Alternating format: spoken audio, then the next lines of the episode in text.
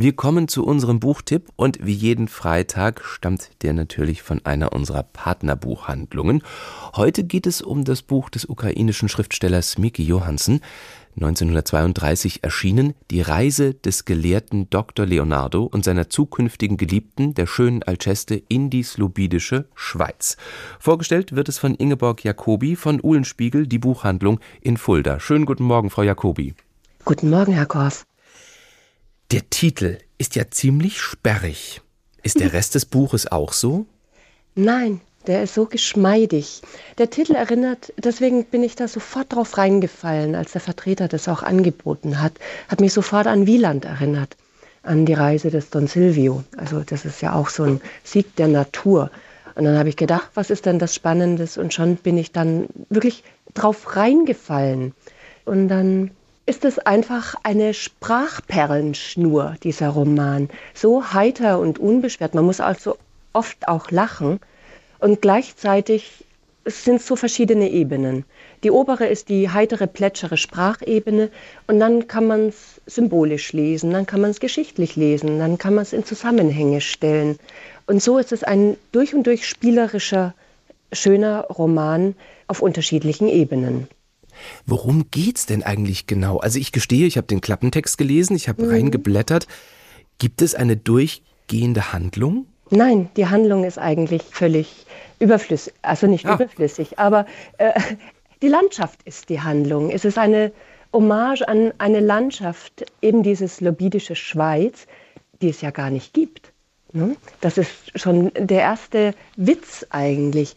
Johansen ist ein äußerst polyglotter europäischer Mensch gewesen, ein Linguist, der ah, was weiß ich, in neun Sprachen werden nicht ausreichen. Er hatte einen deutsch-baltisch-schwedischen Sprachhintergrund von Natur aus, dann die ganzen slawischen Sprachen, Französisch, Englisch natürlich obendrein noch. Ne? Und vor diesem Hintergrund wollte er die Ukraine der eine Hommage setzen und die gleichzeitig eingliedern in Europa. Da gibt es einen wunderschönen Satz hinten drin im Nachwort.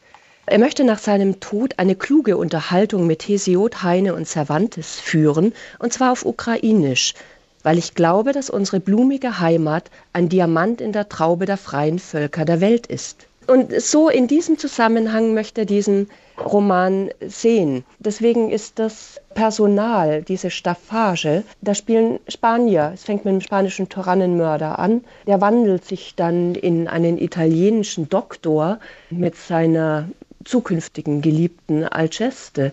Dann gibt es einen Studenten. Und so wandeln die Figuren sich ineinander. Dann gibt es eine Baba, das erinnert natürlich auch an diese russische Baba Yaga. Ne? Mhm. Die taucht immer so aus dem Off aus. Aber es ist keine durchgehende Handlung. Nein, gar nicht. Die Landschaft ist die Handlung.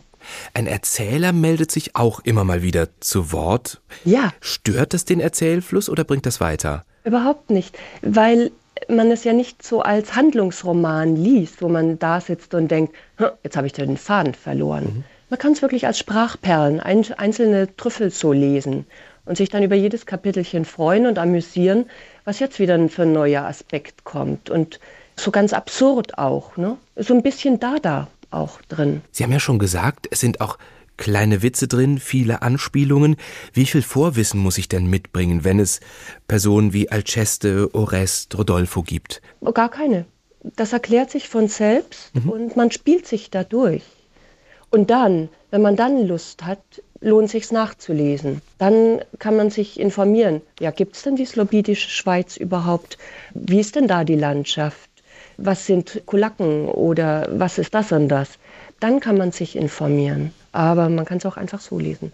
Und warum sollte man sich unbedingt auf die Reise in die slobidische Schweiz machen? Weil es, und das ist das, das, das kam ja jetzt nicht zu einem überraschenden Zeitpunkt, erst jetzt ins Deutsche übersetzt heraus. Ne? Wir haben jetzt Krieg in der Ukraine und da geht es darum, Russland will es haben oder gehört es zu Europa? Und Johansen sagt ganz klar, Ukraine, und das sagte er in den 30er, 20er, 30er Jahren, Ukraine ist europäisch. Da gibt es alles. Wir sprechen alle Sprachen. Wir sind offen, wir sind zugewandt, wir sind europäisch, wir wollen europäisch sein. Das finde ich einen ganz, ganz wichtigen Gesichtspunkt an der Sache. Ingeborg Jacobi von Uhlenspiegel, der Buchhandlung in Fulda, empfiehlt Miki Johansens Die Reise des gelehrten Dr. Leonardo und seiner zukünftigen Geliebten, der schönen Alceste, in die slobidische Schweiz. Ist im Sezession Verlag erschienen und kostet 22 Euro. Frau Jacobi, vielen Dank und ein schönes Wochenende. Ich danke Ihnen. Auf Wiederhören. Neue Bücher in HR2 Kultur. Weitere Rezensionen auf hr2.de